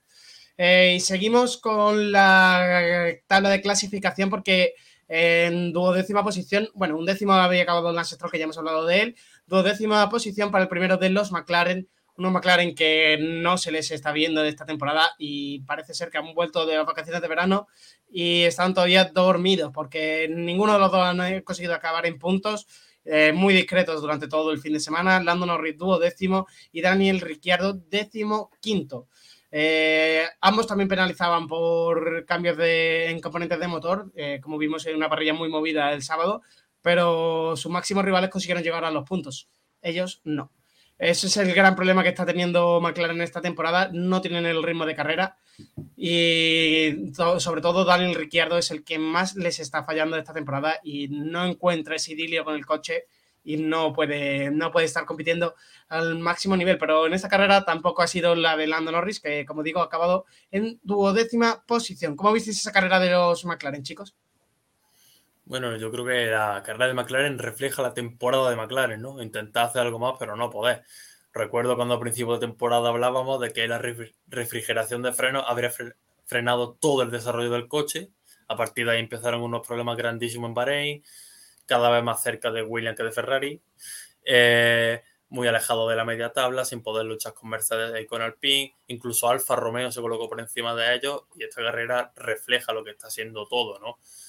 Mm, un Daniel Ricciardo en baja forma, que no, yo creo que ya no es que no se adapta al coche, es que no sabe llevar un coche que sea subvirador. Ricciardo tiene que tener un coche que sobrevire para poder sacar el rendimiento y McLaren no lo es. No lo es. Lleva sin ser los 10 años desde que se fue Mercedes y no lo es ahora. Y bueno, Lando Norris no es de mi piloto favorito, pero es un pilotazo es realmente un piloto que se adapta muy bien en McLaren y que si decimos que Leclerc es el estandarte de Ferrari, Nando Norris es el estandarte de McLaren y no lo veo fuera de McLaren. Eh, sinceramente, bastante mediocre, tanto la carrera como la temporada de McLaren. A ver, como decía José, lo del principio de temporada de todos los conductos de freno y tal, pues lo retrasó un montón. Eh, lo de Bélgica, bueno, eh, por un lado está la penalización a Norris, que yo creo que eso ya te condiciona un poco, pero sí es verdad que viendo cómo viene McLaren en las últimas temporadas, debería de haber llegado a los puntos, al menos a los puntos. Eh, creo que eso ya es decepcionante.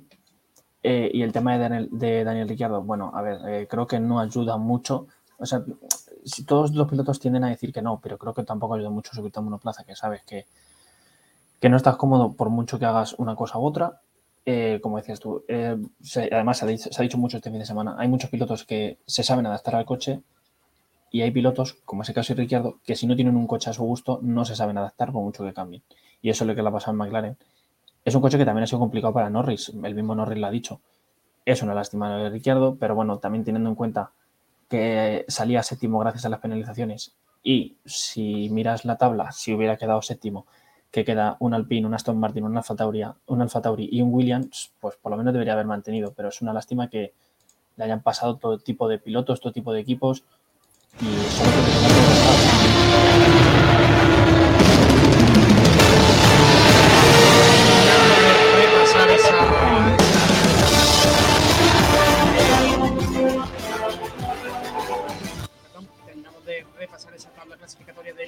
del Gran Premio de Bélgica con un Yuki Tsunoda que acabó en tercera posición, cuarto Juan Yusu, quinto como hemos comentado, Daniel Ricciardo, sexto Kevin Magnussen, decimoséptimo eh, Mick Schumacher y octavo Nicolás Latifi. ¿Algo más que destacar de, este fin de semana de carreras en Bélgica, chicos? Bueno, Bélgica siendo Bélgica, ¿no? Tampoco es que nos regale carrerones, nos regala momentos más bien. Y este ha sido uno más, momentazo de Staven, pero carrera bastante media. Sí, eh, en principio hay una animación en las primeras 15, 18 vueltas. A partir de ahí, pues bueno, un gran premio de Bélgica típico.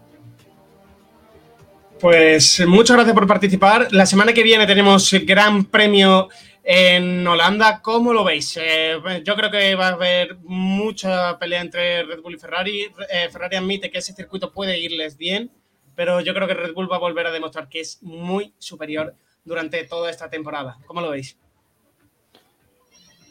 Eh, bueno, sí es verdad que Zambor no tiene nada que ver a, Spa, pero yo sí veo a Red Bull ganando este fin de semana. No, a lo mejor con tanta diferencia como en Bélgica, pero sí. El año pasado lo hicieron con una diferencia, bueno, normalilla, ante un Mercedes que era mejor que su coche. Y este año que ya a estas alturas tiene el mejor coche de la parrilla, creo que deberían de llevarse la victoria. Y más como está Max, que es que no.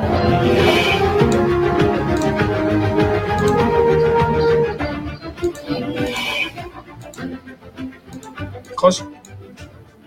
Bueno, sinceramente pienso como Jaime, ¿no? Ya no son en Holanda, no veo ninguna carrera de aquí a final de año en la que Max Verstappen no vaya a ganar. Porque la superioridad del Red Bull es abismal y siempre que Ferrari dice que este circuito es muy bueno, me recuerda a la Emilia Romagna y me recuerda a Hungría. Eh, espero que no digan más que el circuito es muy bueno, porque luego pasa lo que pasa, pero por el bien del espectáculo y por el bien del mundial, espero que haya carrera y espero que haya más igualdad tanto en piloto como en constructores. Pues muchas gracias chicos una semana más por estar aquí con nosotros en, en este programa de Bandera Cuadros, ya el número 23 de lo que llevamos de temporada. Nos escuchamos la próxima semana para ver qué ha ocurrido en ese Gran Premio de los Países Bajos, del que vais a tener toda la información en unos segunditos cuando despidamos a, a la parrilla de, a nuestra parrilla de, pilotos de Jaime y de José. Muchas gracias por estar aquí una semana más con nosotros, como decía, y nos escuchamos la semana que viene. Muchas gracias, nos vemos. Nada, muchas gracias. Hasta luego. Y vamos a seguir con ese, esa previa del Gran Premio que vamos a tener este mismo fin de semana en el que, como comentamos, Ferrari parte como algo más favorito que lo que ha venido este fin de semana a Bélgica. Es un circuito que no se les da mal, se, supuestamente van a ir bastante rápido, es un circuito de, en el que se le va a dar 72 eh, vueltas al trazado y consta de 14 curvas, un gran premio eh, bastante movidito el que vamos a ver este fin de semana. El, tiempo va a ser también una incertidumbre porque El sábado podría llover y el domingo eh, lo mismo. El viernes sí que va a estar algo más despejado con un tiempo de ambiente de 25 grados y una humedad del 48%. Eh, los horarios para, este fin de semana tendremos los libres 1 el viernes a partir de las 12 y media, eh, los libres 2 a partir de las 4 de la tarde y ya el sábado libres 3 tendremos a partir de las 12 de la mañana y la clasificación a partir de las 3. Conoceremos el orden de la parrilla del domingo a partir de las 4 de la tarde. Y finalmente el plato fuerte del fin de semana, esa carrera que se va a disputar el domingo a partir de las 3 de la tarde. Eh, los neumáticos eh, Pirelli, como siempre, eh, nos mandan su informe de neumáticos para, para, el fin de semana, el cual conocíamos ya desde, la semana, desde, desde hace dos semanas. los neumáticos se iban a traer aquí a Zambor, que finalmente van a ser ese C1, C2 y C3, los compuestos más duros que tiene Pirelli disponibles para, para, la, para esta temporada. Así que los compuestos más duros para un circuito en el que Pirelli clasifica con un 4 en cuanto a la tracción, un 3 en la frenada, un 4 en fuerzas laterales, un 5 en el estrés de los neumáticos, un 4 en el asfalto, en el grip del asfalto, un 3 en cuanto a esa abrasión que, que va a tener ese asfalto de Zambor, bastante nuevo, y la evolución del trazado que también se marca con un 3 en cuanto a la carga aerodinámica este fin de semana. Veremos a los coches bastante más cargados de lo que lo hemos visto este fin de semana. y Pirelli lo caracteriza con un 4, siendo el máximo 5. Eh, tendremos también Fórmula 2 y Fórmula 3 este fin de semana. Eh, eh, una Fórmula 2 en la que la carrera de velocidad tendrá 29 vueltas y la que se lleva a cabo la carrera principal el domingo de 40 vueltas. Esa carrera del domingo por la mañana. En cambio, a la Fórmula 3, eh, los neumáticos que se van a traer son los neumáticos medios durante todo el fin de semana y además otros, otros juegos que se heredaron del Gran Premio anterior que se podrán utilizar en los entrenamientos libres. en cuanto a la Fórmula 2, que se me olvidó decir, llevarán ese neumático duro y el neumático blando han sido los que se van a traer para este fin de semana y cada conductor contará hasta con cinco juegos de neumáticos lisos, tres duros y dos blandos para usar durante el fin de semana en el momento que deseen los pilotos. Y esto sería todo por hoy. Esta es la previa del Gran Premio de Holanda de 2022. Esta ha sido todas las noticias y todo lo que ha ocurrido en el Gran Premio de Bélgica. En este programa, en este programa 23 de Bandera Cuadros, que toca ya despedir y que ha sido un gran programa con mucho contenido en el que hemos contado esa victoria de Max Verstappen y seguido de Checo Pérez y Carlos Sainz y cómo Red Bull ha dado ese mazazo dentro del, del Mundial de Constructores y de Pilotos con Max Verstappen. Sin traer las novedades, por lo tanto, asustan mucho para lo que queda del resto de la temporada.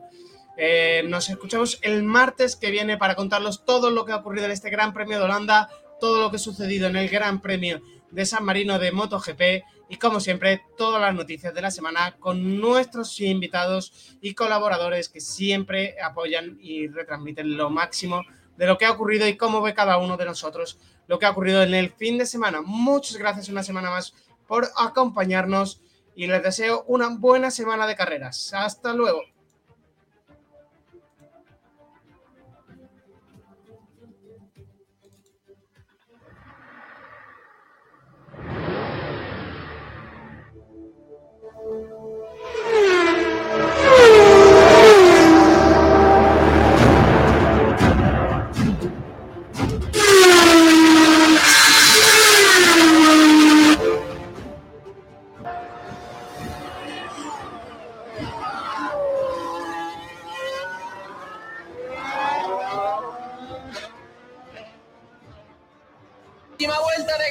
Sainz en busca de la victoria, en búsqueda de su primera victoria en la Fórmula 1. Desde hace siete años no lo consigue ningún piloto español.